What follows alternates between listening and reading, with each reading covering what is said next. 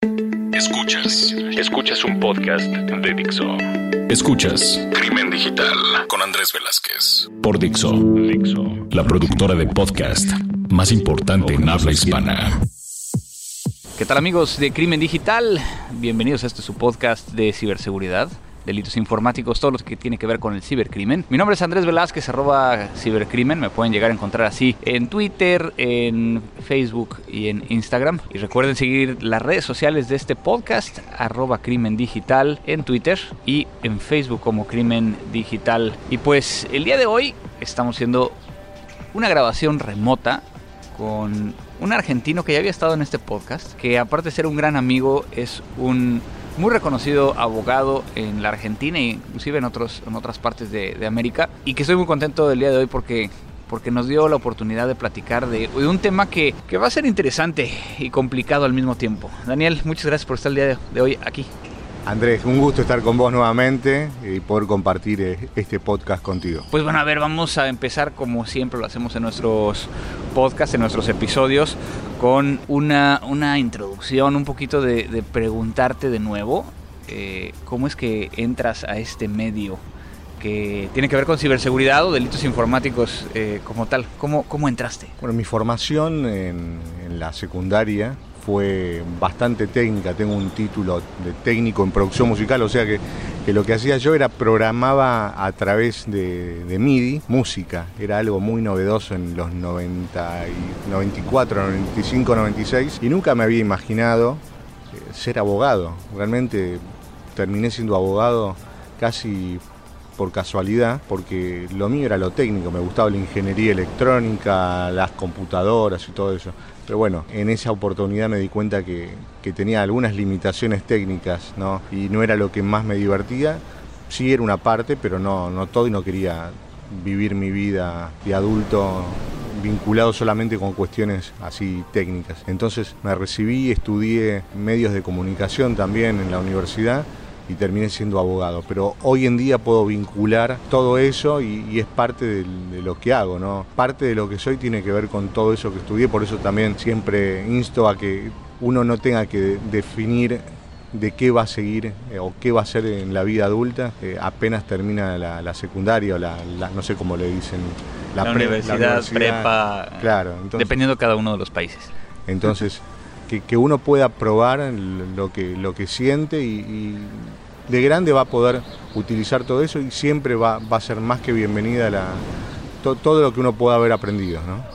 Claro, pero bueno, a ver, vamos a meternos al tema central de este podcast del día de hoy, que tiene que ver con denuncias, concientización, nuevos delitos, o sea, un tema, un tema muy interesante porque es difícil poder llegar a determinar por dónde empezar. ¿No? Ya lo habíamos platicado ahorita fuera del aire. ¿Tú cómo empezarías? ¿Cuál es? Planteamos un problema, ¿no? Y lo vamos a ir ahí desmenuzando un poquito. Creo que es importante, eh, ya que vamos a hablar desde el momento cero, poder aconsejar a, las personas, a los oyentes, el tema de la evidencia digital, la prueba digital, ¿no? Una vez que nosotros somos víctimas de una amenaza, de, un caso, no sé, un hijo nuestro una persona, un menor conocido que es víctima de grooming, el tema de la prueba, la prueba digital. Eh, muchas veces al estudio llegan eh, personas, me dicen, me, amenazaron de muerte, me están hostigando, me difundieron este contenido sin mi consentimiento. Bueno, a ver, muéstrenme el mail, el mensaje privado, lo que tengan. No, lo, que hice fue denunciar todo, eliminé mi, perfil en Instagram, en Facebook, en Twitter y lo que tengo son capturas mire doctor, aquí están las capturas, con esto quiero avanzar y quiero ir por todo. ¿Y ahí qué pasa? Y, lo que pasa es que obviamente hemos platicado en este podcast que la evidencia digital, la prueba digital es sumamente frágil y que muchas veces tiene que estar sustentada técnicamente para poder llegar a validar que efectivamente es. Lo primero que diría un perito forense en informática o en, cómputo forense sería, pues necesito validar que efectivamente esto no haya sido modificado con Photoshop. ¿No? O sea, eso es, eso es un elemento clave. Pero eso no dejaría hasta cierto punto en indefensión a alguien, digo, porque ahora tenemos estos sistemas como el caso de, Snapchat o como el caso de, Instagram o, incluso el mismo WhatsApp, donde puedes llegar a, borrar un mensaje. Claro, es el contenido efímero se lo llama, que, tiene un, un, plazo de duración X. El tema es que desde ya que se puede instar una denuncia penal con una captura de pantalla, pero después no lo podemos sostener. Ese es el tema, no lo podemos sostener. si nos ponemos un segundo del lado del denunciado, digamos, ¿no? Desde ya que, no hay forma de poder probar que ese contenido haya existido, no hay forma. Entonces ahí es donde se cae esa prueba. ¿Y no podríamos llegar a utilizarlas como un indicio y obviamente después lo tenemos, tenemos que probar como tú bien dices, ¿no? Pero, pero por ejemplo, en esos casos específicos, y perdón que sea tan, tan clavado en, en el tema, pues no vamos a poder, digo, sí podemos, y aquí es donde viene una parte bien complicada, voy a utilizar WhatsApp como, como un ejemplo. En algunos casos, haciendo un jailbreak al, al WhatsApp, podemos, y bueno, depende también del sistema operativo, podemos recuperar ese mensaje que se borró, que a lo mejor existe dentro de temporales o dentro de un área temporal, donde pudiéramos llegar a presentar esa prueba. Pero en muchos de los casos no. Entonces también la gente podría llegar a, a quedar, bueno, aquella persona que, que amenazó, que hizo todas estas cosas. Sí, le da impunidad.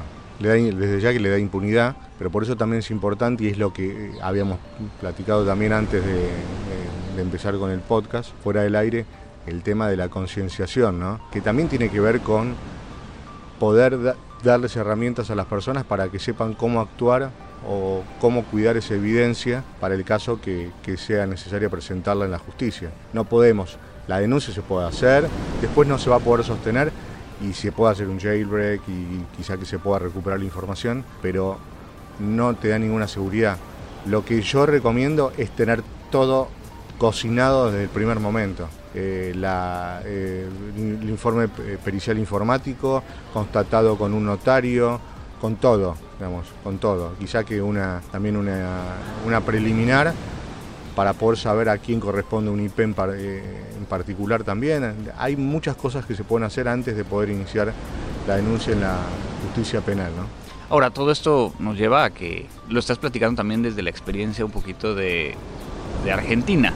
Obviamente en otros países va a depender de cómo, cómo se maneje, inclusive, bueno, como lo hemos platicado en este podcast, hay algunos países donde no obligan al proveedor de internet a guardar información sobre las IPs y demás, que obviamente todo esto se podría llegar a tratar de homologar en base a, ciertos tratados internacionales. Pero, a ver, vamos a empezar a hablar un poquito más, porque todavía tenemos tiempo aquí con, con Daniel, sobre qué otra cosa eh, ha estado sucediendo y que, puede llegar a ser desde un punto de vista legal interesante el poder llegar a platicar? Bueno, hay, hay algo que ha crecido últimamente muchísimo en, Argentina en particular, que tiene que se lo, se lo denomina scratches, eh, pero lo que sería es denunciar algo a través de las plataformas digitales, a través de Facebook, a través de, un mail masivo, ¿no? copiando un montón de gente, a compañeros de trabajo, a familiares, a través de... Más que una denuncia es como una exposición. Claro, es exponer a alguien, pero sin necesariamente tener las pruebas de, la comisión de ese delito. Por ejemplo, tal me robó dinero público, ¿no? Le robó dinero a, a una municipalidad, a una empresa, y no tenés necesariamente no, no tienen las pruebas para poder probar eh, ese, ese, delito. Entonces se lo llama escrache porque no hay una denuncia en la justicia. Entonces eso no se recomienda desde ya porque estás cometiendo otro delito, o sea, le estás imputando la comisión de, un delito a una persona cuando no podés probarlo. De última, el camino es al revés, tenés que hacer la denuncia en la justicia y después de última podés decir, acabo de denunciar en la justicia penal a tal persona porque me robó, porque violó, porque abusó, etcétera, ¿no? ¿Y, eso qué tanto se da?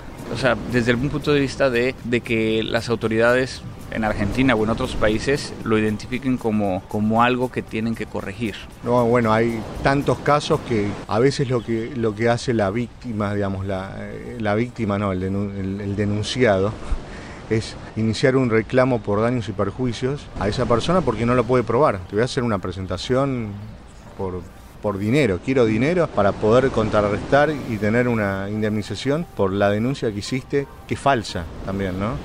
Y no lo podés probar. Claro, y, todo esto, a final de cuentas, son cosas que, que nos están claramente mostrando que hay una gran área de oportunidad entre la parte jurídica entre la parte de concientización. O sea que alguna vez recuerdo haber estado contigo en un evento y estar platicando de la revictimización, por ejemplo, de niños perdidos, que, que es un tema súper súper crudo. Y digo, me gustaría que, tú que estás más metido en eso lo platicaras un poquito. Este tema, ¿qué es la revictimización en, en estos casos? Bueno, hay muchas ONGs que lo que hacen es ayudar a encontrar o a buscar niños perdidos que no utilizan las tecnologías como deberían. No, hoy en día tenemos la oportunidad de publicar un contenido en una plataforma digital y lo que pasa relacionado con la revictimización es que quizás se busca a Fernando Pereira, ¿no? Y quizás que el niño aparece a los dos días, pero empiezan a viralizar y a compartir ese contenido, esa imagen del chico con la foto, con el nombre, con todo, los datos. Y realmente las personas que reciben ese contenido no tienen idea y no pueden confirmar si el chico apareció o no apareció, si se está buscando actualmente o no. Entonces, esa es una manera de revictimizar al menor, ¿no? Porque sigue apareciendo la imagen y no hay forma de parar con eso porque no le puedes avisar a un millón de personas que el chico apareció. Eh, es muy difícil.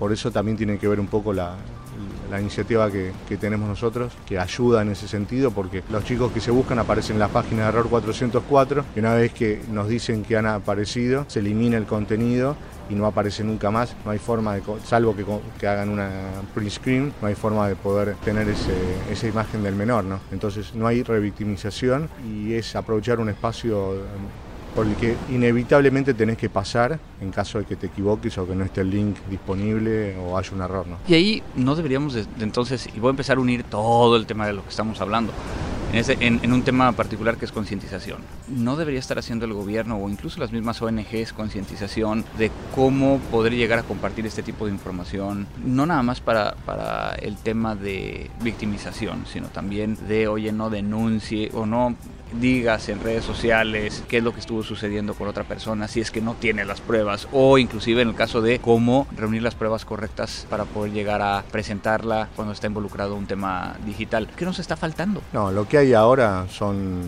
eh, iniciativas independientes de ONGs en toda la región, ¿no? Pero nadie trabaja en conjunto. Sí hay recomendaciones por parte de, fiscalías, de, amigos que tenemos en común, pero son campañas aisladas, no, no, no, están unidas, no hay un vínculo, no hay una, línea de, que una todo esto. Y no hay tampoco campañas nacionales en la región de concientización digital. Puede haber en alguno de los países de, de Latinoamérica algo, pero en Argentina en particular no hay nada. Hay ONGs que trabajan de manera aislada, hacen mucho, pero no es suficiente, porque obviamente las campañas están dirigidas en algunos sectores del país en particular. Por estas cuestiones también muchas veces no pueden avanzar las denuncias que, realmente son muy delicadas, que tienen que ver con, delitos graves. ¿no? Claro. Pues Daniel, muchísimas gracias por estar en, Crimen Digital otra vez. Creo que, siempre es, es, muy, muy interesante cómo poder llegar a ver diferentes ángulos ¿no? de lo que nos está sucediendo. Pero antes de dejarte ir, quiero que, que nos platiques de esta ley. Y aquí tú me dirás qué tanto estuviste tú metido en ella. Que a final de cuentas alguien que ocupa una imagen o una fotografía de su pareja o de su expareja para poder llegar a compartirla en redes sociales después de que hubo un rompimiento, una situación. Creo que la famosa le llaman porno venganza. ¿Qué onda con eso? Porque ha estado muy activo en esa, en esa situación. Bueno, y en breve tendremos el primer juicio oral en Argentina por violencia de género digital. Violencia de género digital es porque solamente, digamos, una vez que se rompió la, pareja, que no, no, siguieron juntos, absolutamente todo el contacto fue a través de, Internet a través de WhatsApp, a través de mail, a través de Facebook, etc. La porno venganza es justamente la difusión de contenido íntimo sin consentimiento que fue obtenido con consentimiento en el momento de la relación, ¿no? Pero por eso se habla de dos consentimientos, el consentimiento para poder tomar las fotos o, los videos en el ámbito, digamos, íntimo de la pareja y el otro consentimiento que es el que en este caso no está, que es la difusión de ese contenido íntimo sin el consentimiento de uno de los dos, que sería la víctima. Acá en el caso particular este hubo porno venganza, o sea, difusión de contenido íntimo sin consentimiento que le generó muchísimo daño a, la persona porque lo que hacen es crear perfiles falsos, utilizan esas fotos. Los hombres contactan a, las mujeres, porque la mayoría de las víctimas son mujeres. Está el celular, le mandan WhatsApp, se quieren encontrar, ponen que venden su cuerpo, las van a buscar a, a su hogar, tocan el timbre. Muchas víctimas se tienen que mudar también porque no hay forma de manejarlo. Por suerte la justicia está trabajando y también es tan importante el tema de, contar con antecedentes, con, jurisprudencia en relación a estos casos, porque también en, la justicia tienen un desconocimiento, digamos, es tan nuevo todo esto, que necesitan también contar con alguna, algún caso previo que, ayude a reforzar la investigación de un caso. ¿Cómo estuviste involucrado en esto?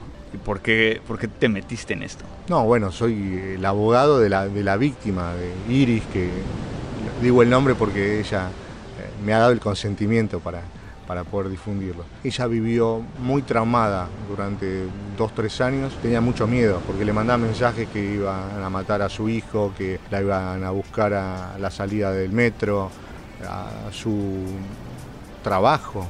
Tenía que tener una consigna policial, un, policía en la puerta de, su hospital donde ella trabajaba, porque muchas veces me llamaba y decía, Daniel, me dijo que está viniendo para acá, me va a buscar eh, y después va a ir a mi casa, no sé qué hacer.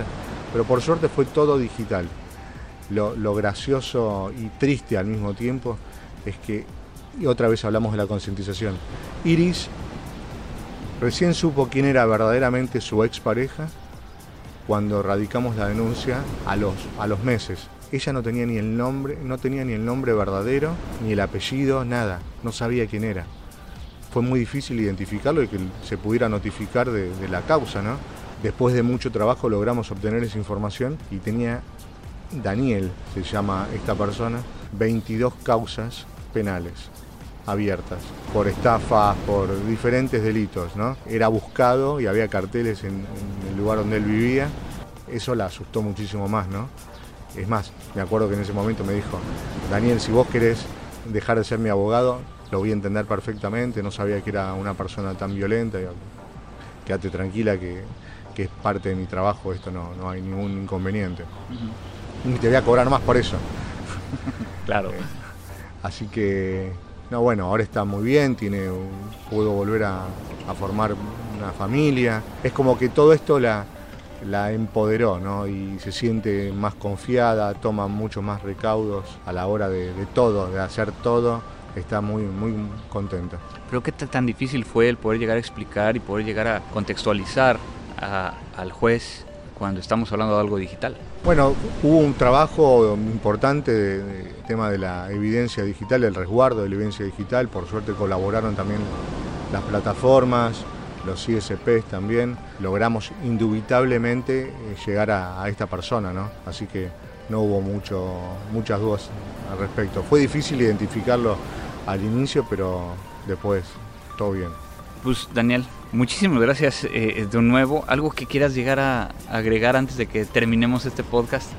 Vive la América. No, no vamos a hablar de la América. Oye, para los aquellos que nos siguen saben que yo soy antiamericanista, lo siento. Pero este, pero precisamente estamos platicando con Daniel hace un rato acerca de eso, de a qué le íbamos y yo creo que vamos a tener que editar esta parte del podcast. Pero no, no se preocupen. Eh, al contrario, yo creo que Daniel, muchísimas gracias por compartir, ¿no? Todos estos, estos conocimientos y lo que acabas de platicar de, de este caso en particular. Y pues no me queda más que pedirte que nos digas dónde te pueden llegar a seguir. Me pueden seguir en Twitter en arroba identidad robada. Y eh, identidad robada y que sigan también lo que estás haciendo con el, 404 no encontrado. www.noencontrado.org. Que al final de cuentas eso, si ustedes tienen una página o algo, lo pueden llegar a agregar. Y de hecho, bueno, eh, desde hace tiempo Daniel me, había comentado de que si había alguien en algunos países de, Centroamérica, incluyendo eh, México, donde tengan contactos con el área que se dedica específicamente a, buscar menores, que lo contacten para que entonces la base de datos que tienen hacen ahí un pequeño API para que aparezcan los niños de cada una de las regiones y que pueda llegar a, ser encontrado. Así es que, pues con esto vamos a dar por terminado este podcast el día de hoy. Recuerden que nos pueden llegar a escuchar en iTunes, en Spotify o en la página de Dixo. Quiero agradecer a Dixo por ayudarme a editar este podcast y pues esto fue Crimen Digital.